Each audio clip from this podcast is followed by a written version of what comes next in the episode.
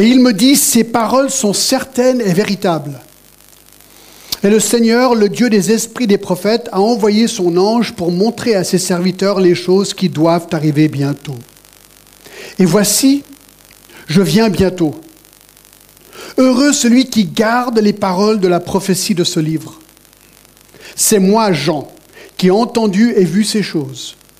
Et quand j'eus entendu et vu, je tombais aux pieds de l'ange qui me les montrait pour l'adorer. Et il me dit, garde-toi de le faire. Je suis ton compagnon de service et celui de tes frères les prophètes et de ceux qui gardent les paroles de ce livre. Adore Dieu. Et il me dit, ne scelle point les paroles de la prophétie de ce livre, car le temps est proche. Que celui qui est injuste soit encore injuste. Que celui qui est souillé se souille encore. Que le juste pratique encore la justice. Et que celui qui est saint se sanctifie encore. Voici, je viens bientôt, et ma rétribution est avec moi pour rendre à chacun selon son œuvre.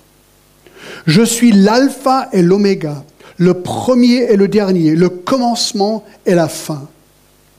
Heureux ceux qui lavent leurs robes, afin d'avoir droit à l'arbre de vie et d'entrer par les portes de la ville.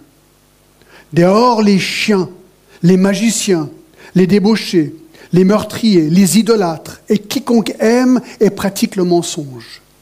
Moi, Jésus, j'ai envoyé mon ange pour vous attester ces choses dans les églises. Je suis le rejeton et la postérité de David, l'étoile brillante du matin. Et l'Esprit et l'épouse disent, viens. Et que celui qui entend dise, viens. Et que celui qui a soif vienne. Que celui qui veut prenne de l'eau de la vie gratuitement. Je le déclare à quiconque entend les paroles de la prophétie de ce livre, si quelqu'un y ajoute quelque chose, Dieu le frappera des fléaux décrits dans ce livre. Et si quelqu'un retranche quelque chose des paroles du livre de cette prophétie, Dieu retranchera sa part de l'arbre de la vie et de la ville sainte décrit dans ce livre. Celui qui atteste ces choses dit, oui, je viens bientôt. Amen. Viens Seigneur Jésus, que la grâce du Seigneur Jésus soit avec tous. On va prier. Seigneur, nous te remercions pour toute la Bible, Seigneur, de Genèse 1.1 jusqu'au dernier verset que nous venons de lire, dans Apocalypse 22, 21. Seigneur, merci. Et merci pour le texte que nous allons voir aujourd'hui. Seigneur, tu vois que tu lances une incroyable dernière invitation à tous ceux qui n'ont pas encore reçu Jésus-Christ comme Sauveur et Seigneur. Et je te prie aujourd'hui, Seigneur, que ton esprit agisse dans chaque cœur ici. Et que si quelqu'un ne te connaît pas, aujourd'hui soit le jour. Seigneur, fais ton œuvre. Nous te le demandons au nom de Jésus. Amen. Merci, vous vous asseoir.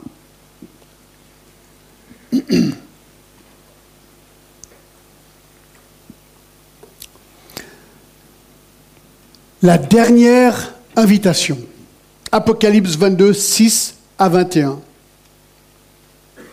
Imaginez pendant un instant que c'était à vous d'écrire les derniers 16 versets de toute la Bible.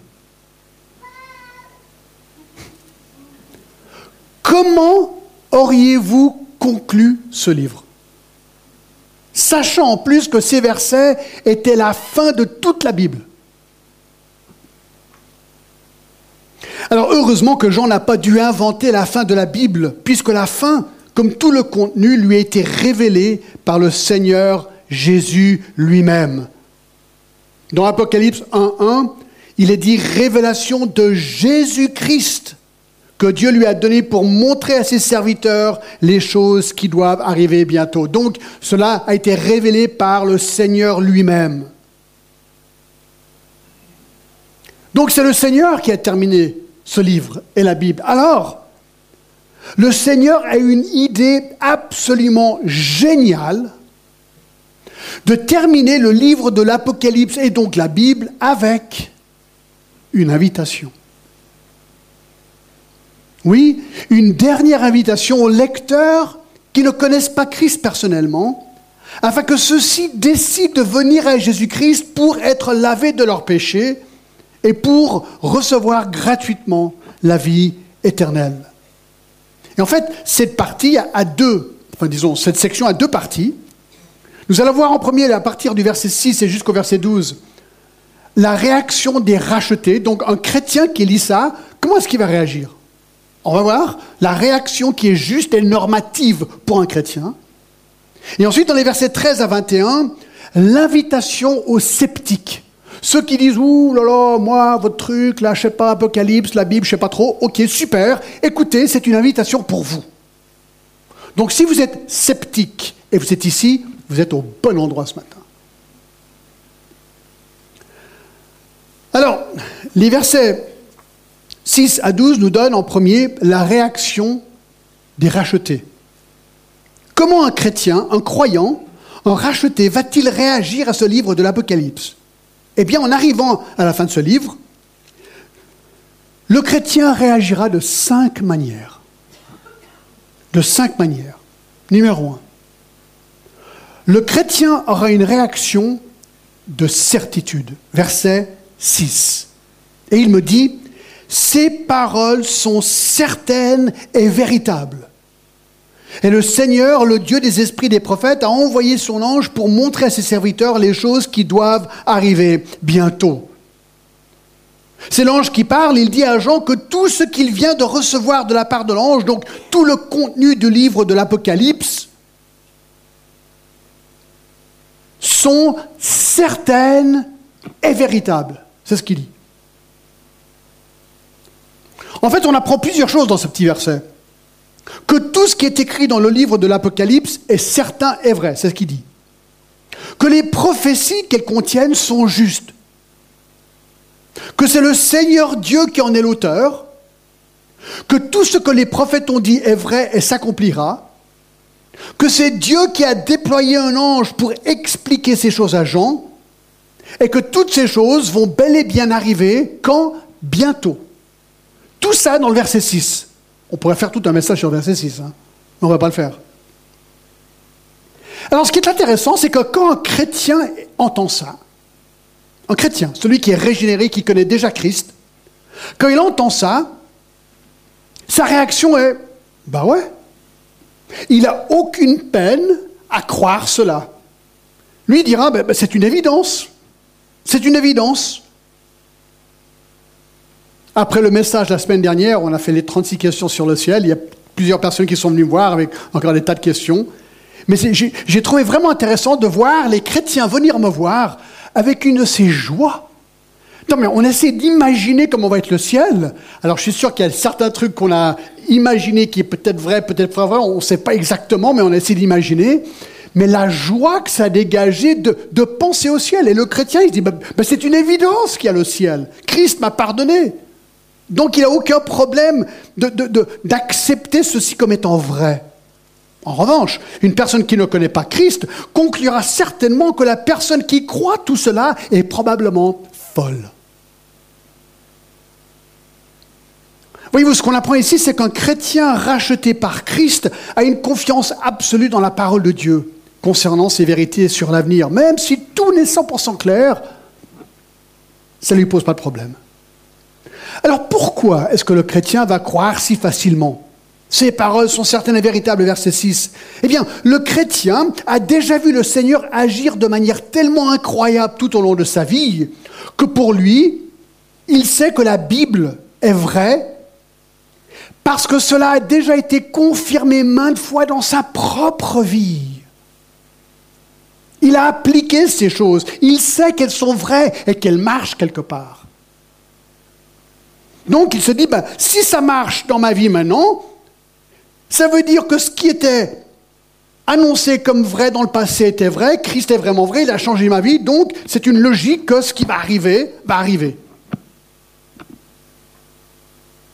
Mais pour le non-chrétien, c'est différent.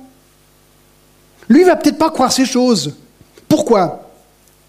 Ben, Globalement, le non-chrétien ne s'étant jamais rapproché du Seigneur pour le pardon de ses péchés, qui veut dire qu'il n'a jamais en fait vu l'effet du Seigneur dans sa vie, va probablement rejeter ces choses. Mais plus encore, je pense que ce qui le dérange, Ce sont des versets comme chapitre 20 et le verset 11. Voilà ce qui dérange un non-chrétien.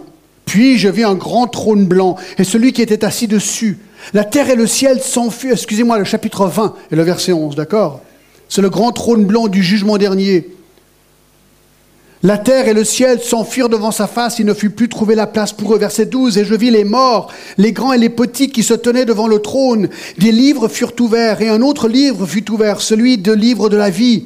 Et les morts furent jugés selon leurs œuvres, d'après ce qui était écrit dans ces livres. La mer rendit les morts qui étaient en elle, la mort et le séjour des morts rendirent la mort qui était en eux, et chacun fut jugé selon ses œuvres. Puis la mort et le séjour des morts furent jetés dans l'étang de feu. La seconde mort, l'étang de feu. Quiconque ne fut pas trouvé écrit dans le livre de vie fut jeté dans l'étang de feu. Le non-chrétien, il lit ça, il dit, mais non, mais vous croyez pas ça? Le chrétien, il dit, oui, je crois ça, parce que la Bible le dit. Et le non-chrétien, il va dire, mais c'est impossible. Non, l'idée d'un jugement éternel dans un étang de feu réservé pour ceux qui ne confient pas leur vie à Christ est répugnant. C'est une chose répugnante pour le non-chrétien. Et donc, ils veulent essayer de trouver un moyen de rejeter ces choses comme étant absurdes. Et ils vont se moquer des chrétiens. C'est ce qui se passe. J'ai dit ça la dernière fois, je crois, mais j'ai un ami d'enfance avec qui je parlais de ces choses. Lui m'a dit, John, écoute, entre toi et moi, moi, quand je meurs, je meurs. Point barre, il m'a dit. ça m'a fait rire. Je lui ai dit, mais écoute, lis ta Bible. Non, c'est pas point barre. Hébreu 9, 27, une fois qu'un homme meurt, ensuite vient le jugement. Voyez-vous, les hommes ne veulent pas admettre leurs conditions de péché devant un Dieu saint. Ils aiment leur péché, ne veulent pas s'en repentir, ils ne veulent pas le pardon. Ils sont influencés par le train de ce monde, ce que nous dit Éphésiens 2, 1.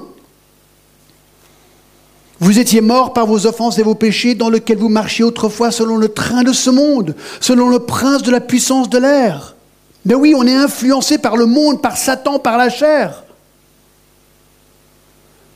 Et donc ces gens avancent, avancent jusqu'au jour où Dieu, paf, perce leur cœur. Mais Dieu doit faire cette œuvre. Pour qu'ils soient éblouis par la seigneurie de Jésus-Christ, mort et ressuscité pour eux. Donc voici la première différence entre un chrétien et un non-chrétien. Le chrétien a une réaction de certitude vis-à-vis de ces choses. Le non-chrétien, ah, il n'aime pas entendre ça. Alors vous dites, ouais, mais John, y a-t-il une preuve concrète que la Bible est la parole de Dieu? Il le dit, hein, verset 6. Ces paroles sont certaines et véritables. Vraiment Comment tu le prouves? Facile, un mot. Vous êtes prêts? Prophétie. Prophétie. Vous étudiez les prophéties dans l'Ancien Testament et dans le Nouveau Testament et vous posez question combien de ces prophéties se sont réalisées? Là, vous serez totalement bluffé. Je vous en donne quelques-unes. Jésus a dit dans Jean 5, vous sondez les Écritures parce que vous pensez avoir en elles la vie éternelle. Ce sont elles qui rendent témoignage de moi. Jésus dit, écoutez, vous voulez savoir qui je suis? Lisez l'Ancien Testament, regardez les prophéties, vous allez voir qu'elles parlent toutes de moi. Lesquelles Je vous en donne quelques-unes. Ésaïe 7, qu'il serait né d'une vierge. Ça, il faut le faire. Michée 5, qu'il serait né à Bethléem. Zacharie 9, qu'il serait ferait une entrée triomphale à Jérusalem sur un âne, le petit d'une ânesse, très précis. Zacharie 11, qu'il serait trahi par un ami pour 30 pièces d'argent. Zacharie 11, qu'avec l'argent, il achèterait un champ qui s'appelle le potier.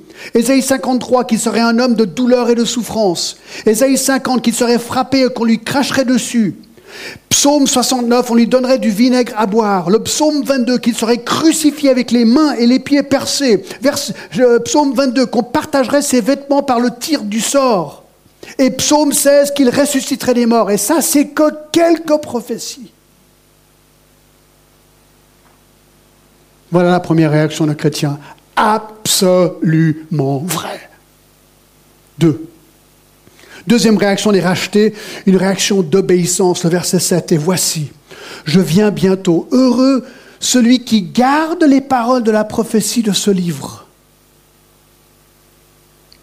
Ah, c'est intéressant, je trouve. Non seulement le chrétien a une réaction de certitude concernant la parole annoncée, mais une réaction, deuxièmement, d'obéissance. Pour simple, leur dire simplement, un chrétien se reconnaît par son obéissance. C'est la différence entre un chrétien qui se dit être chrétien et un chrétien qui l'est vraiment. Au verset 7, il dit bien, celui qui garde les paroles de la prophétie de ce livre sera heureux. Ah, c'est intéressant le mot heureux. C'est le même mot qu'on utilise dans Matthieu 5, dans les euh, béatitudes, heureux les affligés, car ils seront consolés, heureux les débonnaires, heureux, heureux, heureux, heureux. C'est le même mot ici. C'est intéressant. Ça veut dire que, ça veut dire béni ou heureux. Celui qui garde la parole de la prophétie de ce livre sera heureux, béni. En fait, vous savez ce que c'est? Moi j'aime bien, parce que c'est pratique. Si vous voulez la formule du bonheur, elle est là. Tant. Il dit heureux si tu obéis. C'est la formule du bonheur. Et ça m'attriste tellement de voir tellement de chrétiens décider de vivre une vie de désobéissance et ensuite se demander pourquoi leur vie est amère, misérable, compliquée et pleine d'embûches. Non, tout ce qu'il faut, c'est pose-toi la question est-ce que je suis régénéré en Jésus-Christ? Est-ce que Christ est mon sauveur et mon Seigneur? Est-ce que j'ai accepté par la foi? Oui ou non? Oui. Dans ce cas-là, est-ce que mon désir le plus grand, c'est de obéir au Seigneur Jésus-Christ? Si la réponse est non, tu dois te poser la question, est-ce que je suis vraiment régénéré? Parce que Jésus a dit, dans Matthieu 28, allez, faites de toutes les nations des disciples et baptisez en nom du Père, du Fils et du Saint-Esprit et enseignez-leur à observer tout ce que je vous ai prescrit. Le chrétien romain 6 va vouloir obéir au Seigneur, même si parfois il y a des failles. Mais quand il désobéit, il est triste, quoi. Il est triste.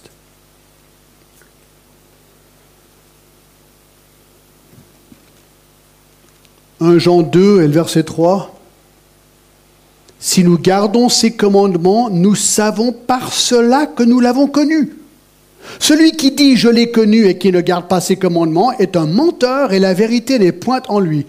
Là au moins c'est clair. D'accord Si tu dis je suis chrétien et tu désobéis, lui dit tu es un menteur. Non, c'est pas vrai. Parce qu'un chrétien, il obéit.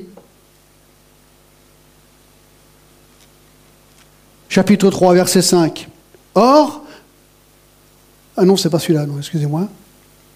1 Jean 3, 8. 1 Jean 3, 8. Celui qui pratique donc de manière régulière le péché est du diable. Car le diable pêche dès le commencement. Le Fils de Dieu apparu afin de détruire les œuvres du diable. Quiconque est né de Dieu ne pratique pas le péché. Alors ça veut dire quoi? Ça veut dire que si je suis né de nouveau, l'habitude de ma vie ne va pas être péché. L'habitude de ma vie va être sainteté. Le péché sera l'exception. Mais pour un non-chrétien, le péché est la norme, la sainteté est l'exception. Donc, voilà la deuxième réaction d'en racheter. Certitude et obéissance. Est-ce que ta vie toi qui t'appelles, tu t'appelles chrétien, est-ce que ta vie est caractérisée par un amour de la parole et un désir d'obéissance? Trois. Trois. Les rachetés vont avoir une réaction, premièrement, de certitude, deuxièmement, d'obéissance et troisièmement, d'adoration. D'adoration. Regardez les versets 8 et 9. C'est moi, Jean, qui ai entendu et vu ces choses. Et quand j'ai entendu et vu, je tombais aux pieds de l'ange qui me le montrait pour l'adorer. Et il me dit, garde-toi de le faire, je suis ton compagnon de service et celui de tes frères, les prophètes, et de ceux qui gardent les paroles de ce livre. Adore Dieu. Donc ces gens maintenant qui parlent,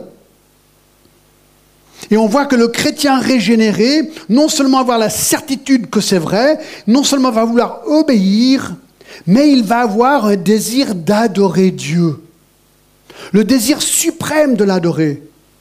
Il se reconnaît que l'Éternel l'a sauvé, a transformé son être. Alors ici, c'est marrant parce que Jean, dans son zèle, il a tellement envie d'adorer, mais il ne réalise pas qu'il se prosterne devant l'ange qui lui parle. Donc il y a une petite confusion. En fait, je trouve que c'est presque rigolo ici. C'est déjà arrivé dans d'autres endroits. 19, 10, Ézéchiel 1, 28, Daniel 8. Ce qui ressort ici, c'est pas le fait qu'il s'est trompé, alors l'ange lui dit écoute, euh, tu te trompes, ah oui, excuse-moi, désolé, ah, attaque ensuite, maintenant il se tourne vers Dieu. C'est presque rigolo, d'accord? Le but ici, c'est que Jean a besoin d'adorer. Est-ce que vous avez déjà tenu une boussole? Vous savez, les vieilles boussoles avec des aiguilles. Vous étiez comme moi.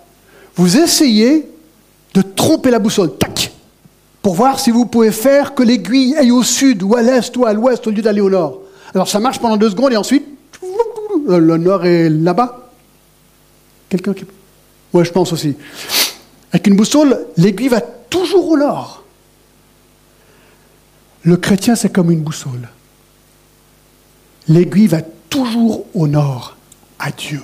Il ne peut pas s'empêcher d'adorer Dieu. Et ce qui est génial, on l'a vu la dernière fois, chapitre 21, verset 3.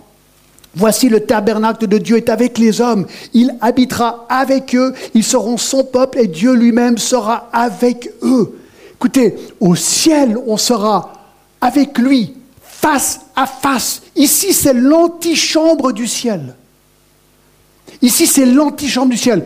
Je, le goûte, je sais, je sais que je vais le voir. Je ne le vois pas encore euh, physiquement, littéralement, mais je sais. Donc je viens, je, l'adore, je chante, je fais le culte, parce que je sais que le jour où je meurs, ce sera comme la porte va s'ouvrir et pouf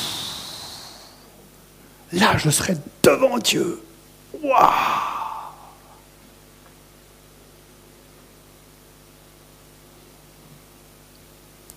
savez quoi? Tout le monde adore quelque chose. Ecclésias 3.11 dit que Dieu a mis l'éternité dans nos cœurs. Même une personne qui s'appelle athée, qui se dit être athée, adore quelque chose. Peut-être qu'elle adore des dieux qu'il a créés ou qu'ils ont créés. Peut-être des personnes, des héros de sport, des acteurs, des musiciens. Peut-être ils adorent leur possession. Peut-être ils s'adorent eux-mêmes. Et si c'est le cas, la Bible les appelle idolâtres. Parce qu'ils adorent quelqu'un ou quelque chose autre que le seul et unique vrai Dieu. Écoutez, c'est quoi le but? Pourquoi est-ce que Dieu nous a créés? C'est ce qu'Apocalypse nous, nous, nous dit. Je vais passer l'éternité à adorer Dieu, l'éternité à le connaître. Voilà pourquoi j'ai été créé. Et ça commence déjà ici sur Terre.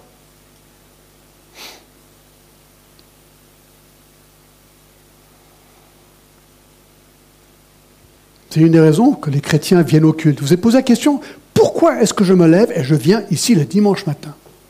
Pour certains de vous, c'est compliqué. Ce n'est pas facile, on n'est pas au centre de Genève, il y a des bus, des trams. C'est compliqué de venir. Moi, j'ai toujours dit, ceux qui sont là, ils veulent vraiment être là parce qu'il faut nous trouver, d'accord? Mais pourquoi vous venez? J'espère que vous vous êtes posé la question. Si vous pas, ben je vais vous dire pourquoi. Probablement parce que vous êtes comme le psaume 42.2, comme une biche soupire auprès des courants d'eau, ainsi mon âme soupire après toi, ô Dieu. Ou peut-être comme le psaume 27 et le verset 4, je demande à l'Éternel une chose que je désire ardemment, je voudrais habiter toute ma vie dans la maison de l'Éternel pour contempler la magnificence de l'Éternel et pour admirer son temple. Est-ce que c'est toi? Est-ce que c'est ton plus grand désir? C'est ce qu'il dit. La réaction des rachetés, certitude, obéissance, adoration. 4. De proclamation. Alors maintenant que le chrétien, lui, dit Waouh, trop bien, oui, la parole de Dieu, elle est vraie, j'obéis, j'aime obéir, j'adore Dieu. Attends, je ne vais pas garder ça tout pour tout seul pour moi. Alors qu'est-ce qu'il fait? Versets 10 et 11, il proclame. Versets 10 et 11, il proclame. Et il me dit Ne scelle point les paroles de la prophétie de ce livre, car le temps est proche, que celui qui est injuste soit encore injuste, que celui qui est souillé se souille encore, et que le juste pratique encore la justice, et que celui qui est saint se sanctifie encore.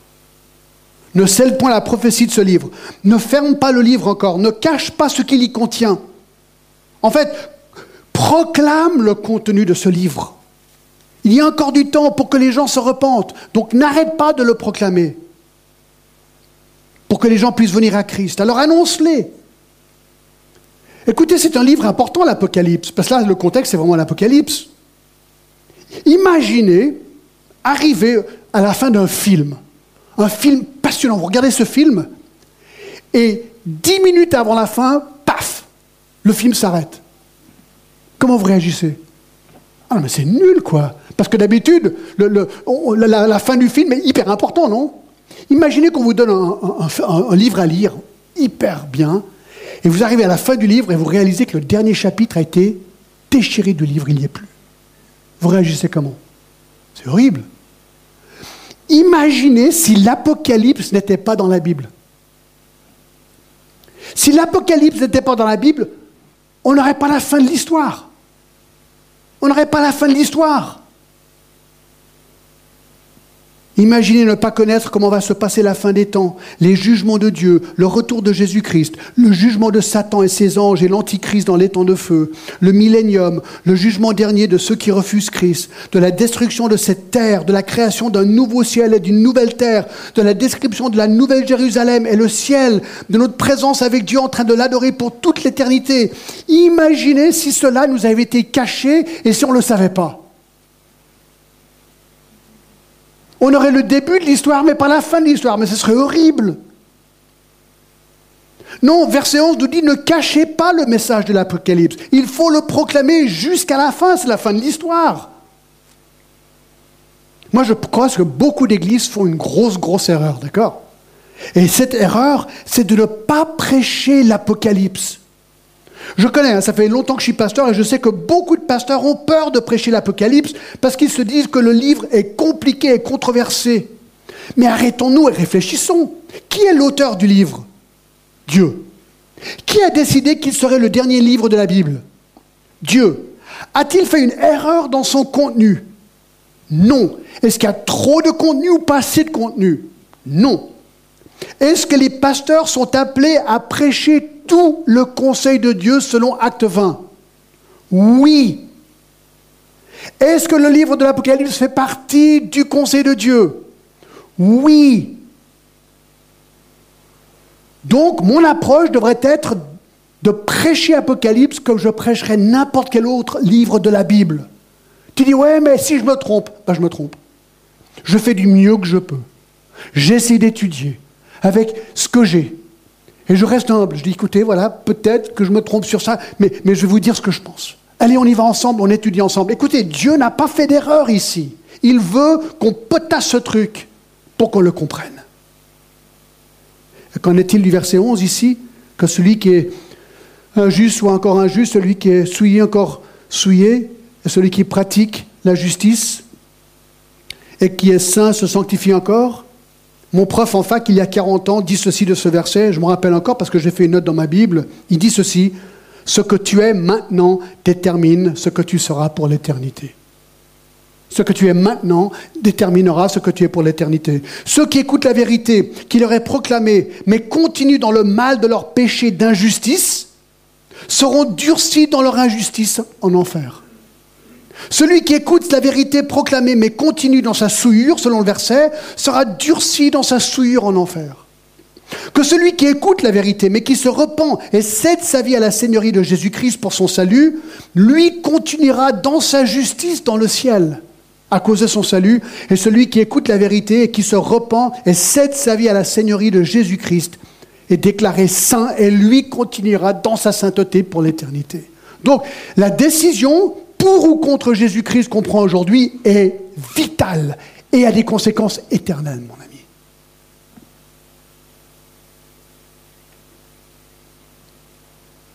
Jean, dans chapitre 3 verset 36, rend la chose simple à comprendre. Celui qui croit au Fils a la vie éternelle. Celui qui ne croit pas au Fils ne verra point la vie, mais la colère de Dieu demeure sur lui. Vous avez un choix. Et cinquième réaction des rachetés, au verset 12, une réaction de service. Au verset 12, Voici, je viens bientôt, et ma rétribution est avec moi pour rendre à chacun selon son œuvre. Le mot rétribution ici peut aussi être traduit récompense. Dans Matthieu 5, 12, il est parlé de récompense. Dans Matthieu 10, 41 et 1 Corinthiens 3, 8. En fait, les chrétiens vont être récompensés. On est pardonné de nos péchés et ensuite on est récompensé par rapport à la fidélité vis-à-vis de notre service. 1 Corinthiens 3 et 5. Donc, Un chrétien lit l'Apocalypse, il arrive à la fin, et il réagit comment? Un, avec certitude. Deux, obéissance. Trois, adoration. Quatre, proclamation. Cinq, service. Si c'est vrai de toi, peut-être tu peux conclure que tu es chrétien. Si tu dis, ah, ça, c'est pas trop moi, ça, pose-toi la question, est-ce que tu connais Christ? Alors ça, ça mène au deuxième grand point, l'invitation aux sceptiques. L'invitation aux sceptiques.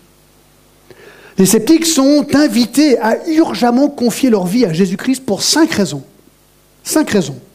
Alors, y a de nouveau dans le verset 12. Regardez, voici, je viens bientôt et ma rétribution avec moi pour rendre à chacun selon son œuvre.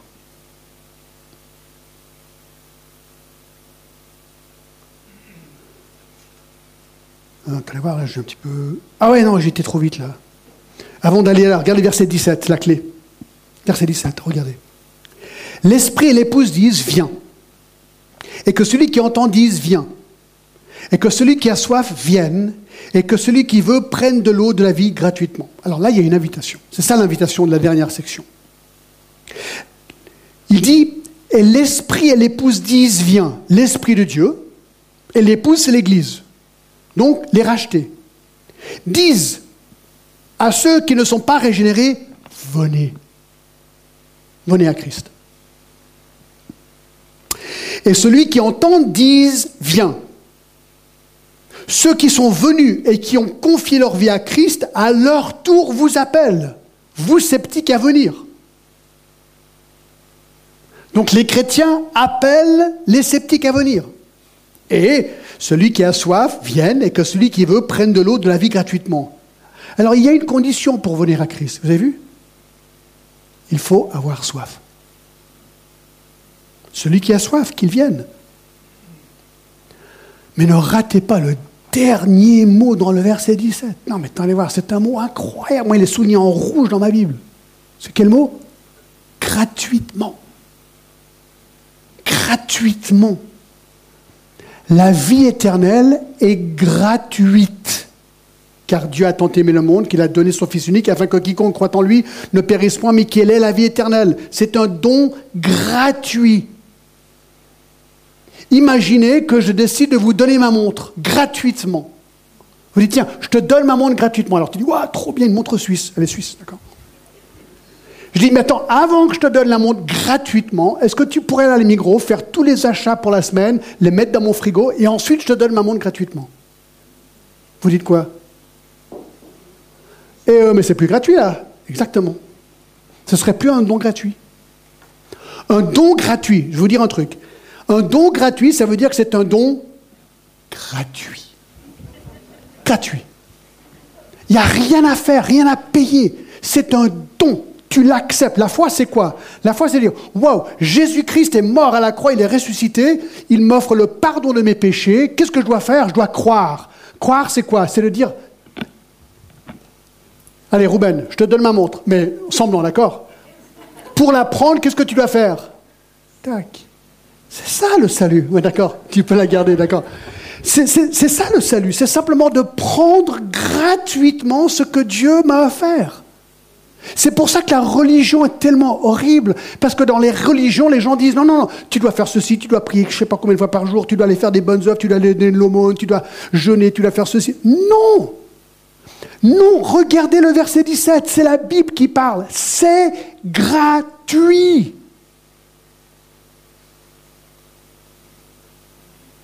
gratuit. Ça coûte rien. Tu prends, c'est tout. C'est ce qu'il dit. Mais il faut avoir soif. Il faut avoir soif. Ami, sceptique, douteur, agnostique, athée,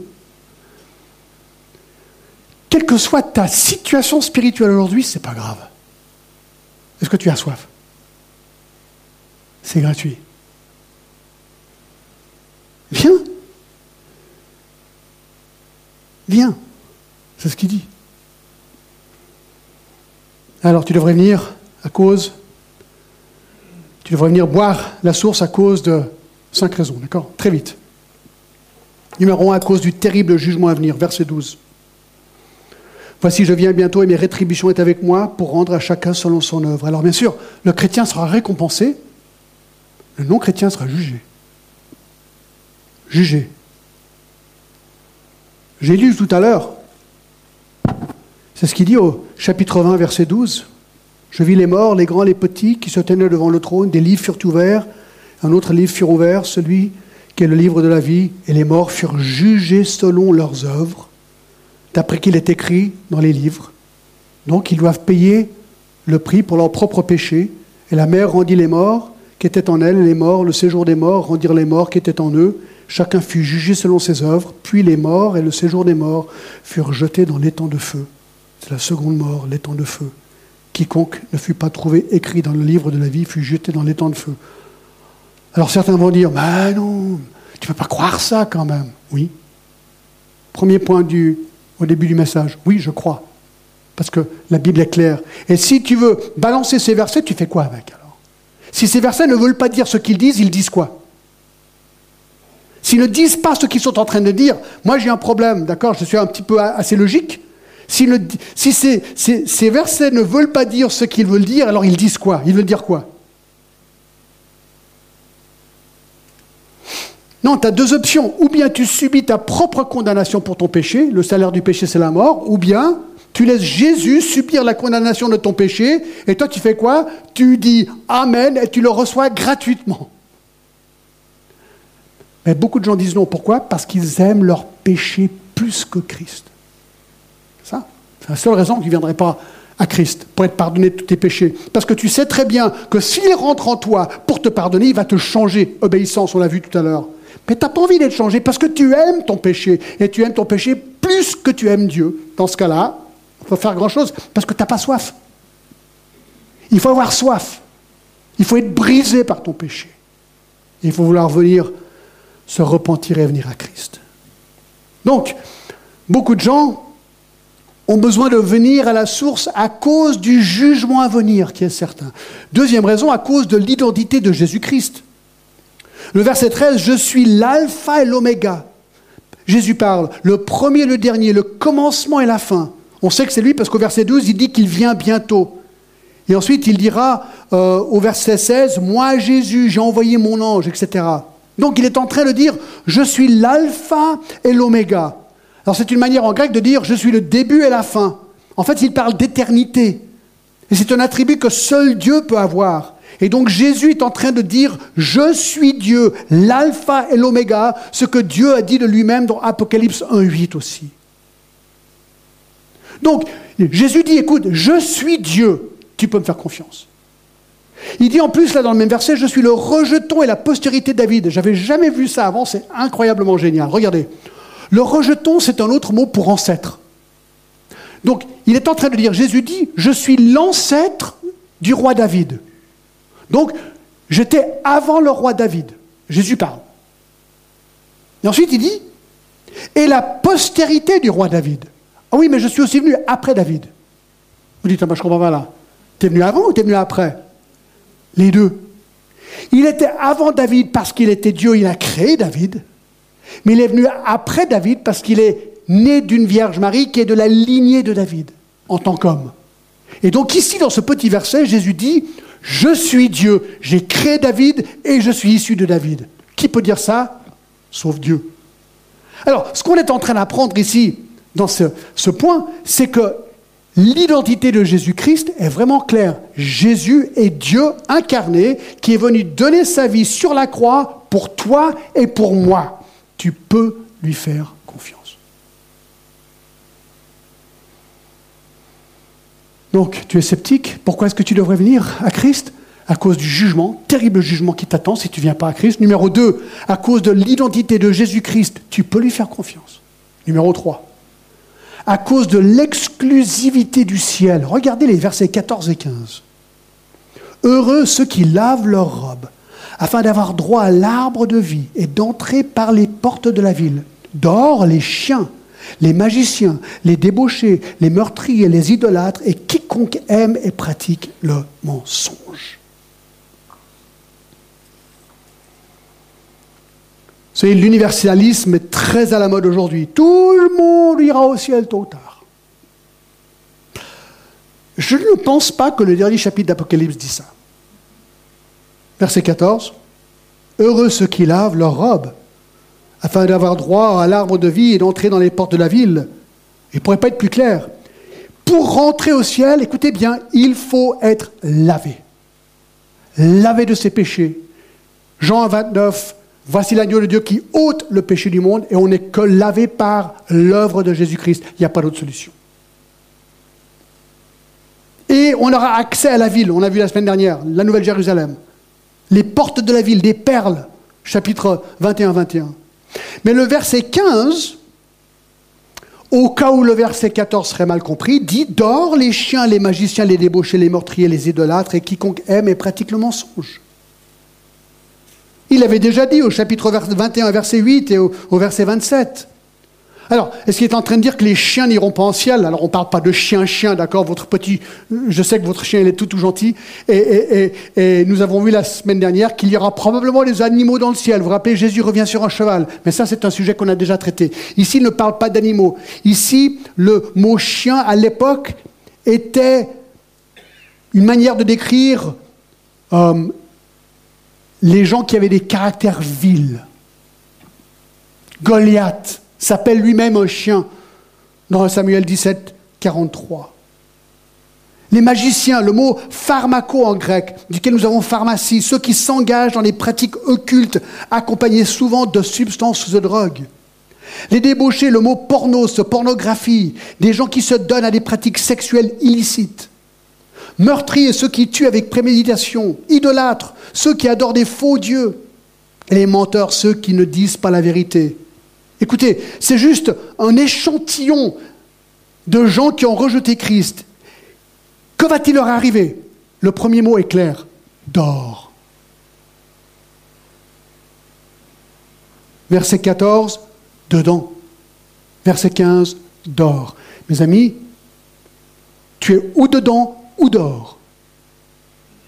Point la ligne. Tu es ou dedans ou tu es dehors. Tu es pour Christ ou contre Christ. Tu es pardonné tes péchés ou tu n'es pas pardonné tes péchés. Tu seras récompensé ou tu seras jugé. C'est ce que la Bible dit.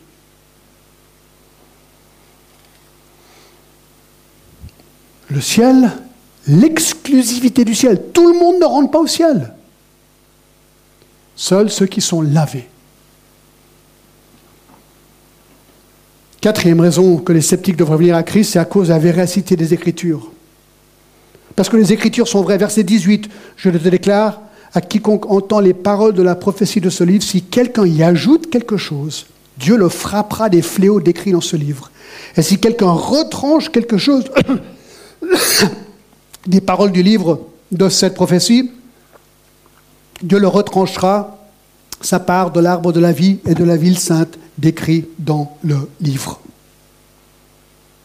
Waouh l'avertissement ne pourrait être plus clair. N'ajoute rien et ne retranche rien. Ouais, moi les passages sur l'enfer, j'aime pas trop. Ne retranche rien. Ouais, mais le jugement, tu sais, Dieu est un Dieu d'amour. Non, oui, Dieu est un Dieu d'amour, mais il est aussi un Dieu juste. Et les dieux justes jugent.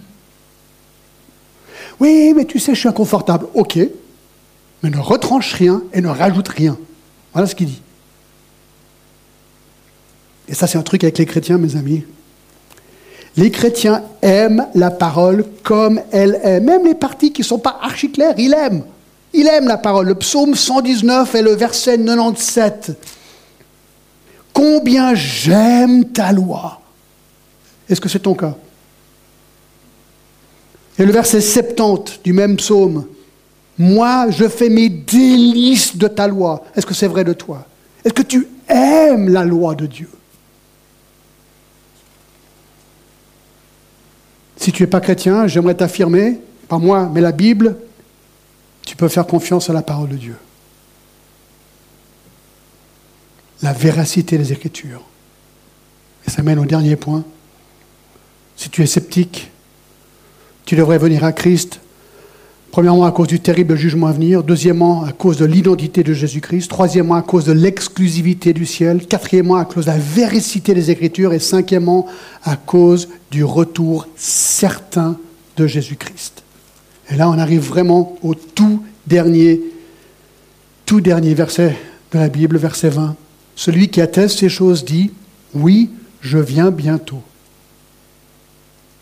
Amen. Viens, Seigneur Jésus. Jésus dit, je viens bientôt. Oui, mais tu dis, mais attends, attends, ça fait, ça fait 2000 ans que j'attends. Ah, pas toi personnellement, mais que les gens attendent. Ça paraît long. Mais pour Dieu, c'est comme deux jours. Là, on est dans l'économie de Dieu. Par rapport à l'éternité, 2000 ans, c'est rien du tout. Il dit, je viens bientôt. Est-ce que ça pourrait être cet après-midi? Oui. Est-ce que ça pourrait être dans mille ans? Oui. Jésus dit que personne ne sait en fait le jour. Matthieu 24. Est-ce que je pense que c'est bientôt? Honnêtement, oui. Mais toute génération de chrétiens pensait que c'était bientôt, d'accord? Mais moi, écoutez, la question c'est, est-ce que c'est bientôt ou pas? Jean, il dit, viens bientôt, s'il te plaît, vite, vite, vite, viens. D'accord? Alors moi, je dis, s'il te plaît, viens vite, maintenant. Mais s'il ne vient pas vite, moi je suis prêt. Question, est-ce que tu es prêt? Honnêtement, parlons honnête, tête à tête ici. Si Jésus revenait cet après-midi à 15 heures, imaginons que Jésus revienne aujourd'hui à 15 heures. Question. Il te prend ou il ne te prend pas? Tu pars avec lui ou pas? Tu le connais ou tu ne le connais pas? Tu es pardonné ou tu n'es pas pardonné? Est-ce que la vie éternelle ou la colère de Dieu demeure sur toi? Écoutez, je ne pense pas que je dis plus que la Bible dit. C'est l'appel et l'invitation. Moi, je te supplie, vraiment. Fais comme moi quand j'étais en Inde. J'avais 19 ans, le gars il me racontait l'évangile, je me disais, j'aimais mon péché à fond, quoi. Mais ce qu'il me disait était plausible.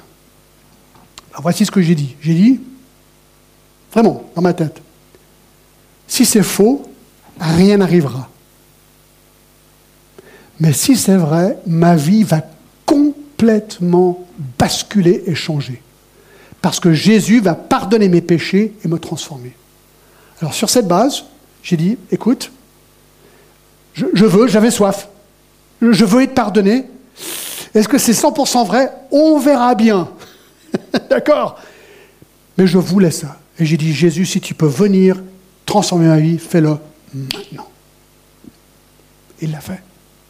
Il l'a fait. Si Jésus revenait cet après-midi à 15 heures, tu pars ou tu restes? Je vois les gens qui disent Moi je pars, moi je pars. Amen. J'espère que tout le monde puisse dire Je pars. Et regardez le dernier verset Que la grâce du Seigneur Jésus soit avec tous. C'est ça l'évangile.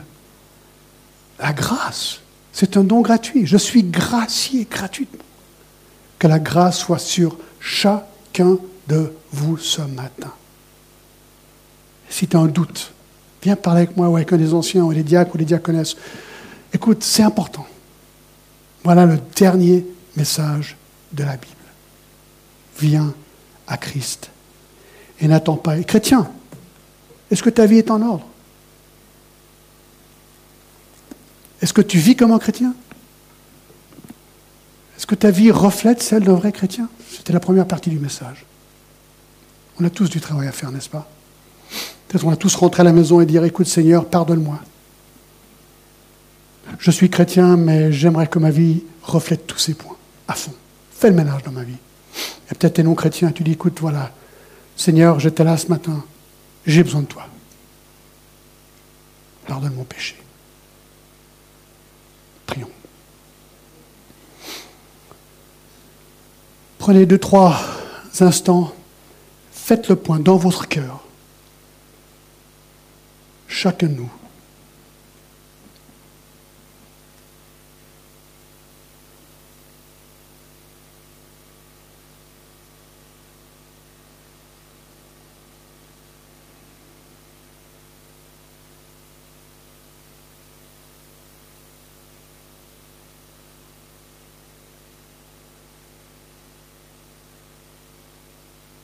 Si tu ne connais pas Christ, demande-lui maintenant de devenir ton sauveur et Seigneur.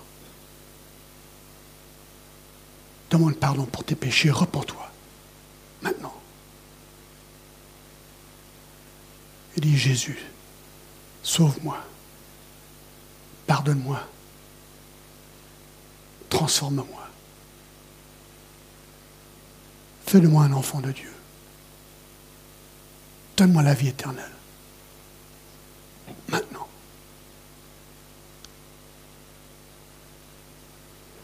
Seigneur, merci. Merci pour euh, ce que nous avons vu ce matin et toute la gloire te revient, Seigneur. Nous avons hâte que tu reviennes. Jésus, reviens. Reviens, Seigneur, vite, dans ton temps. Prépare-nous pour ce jour, Seigneur. Nous te remercions. Au nom de Jésus. Amen.